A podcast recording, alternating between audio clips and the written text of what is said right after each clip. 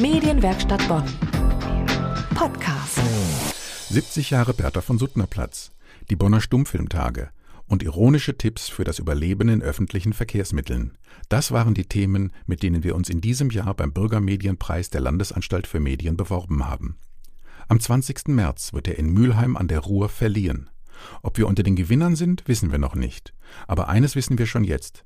Beim Zuschauervoting haben einige von Ihnen für uns abgestimmt.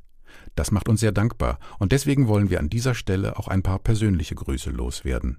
Zum einen an die Protagonisten unserer Beiträge, das Bonner Frauennetzwerk für Frieden, das die sogenannte Bertha-Bahn ermöglicht hat, an Christina Fischotter von den Internationalen Stummfilmtagen und dann natürlich ein großer Dank an unsere treuen Social-Media-Follower Ursula Kollrich und Nicole Isermann. In Nicoles Namen gehen Grüße an die sogenannten Kaffeetanten. Das ist eine Initiative im Kulturcafé Selig in der Friesdorfer Pauluskirche.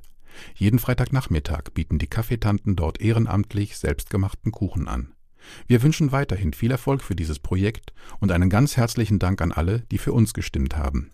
Ob es für den Sieg beim Bürgermedienpreis gereicht hat, werden wir am 20. März erfahren. Unsere drei Wettbewerbsbeiträge können Sie natürlich auch weiterhin nachhören auf medienwerkstattbonn.de. Und in unserem Podcast, der erreicht Sie jeden Sonntag ganz automatisch. Einfach abonnieren und dann noch besser informiert bleiben über die Dinge, die in Bonn passieren.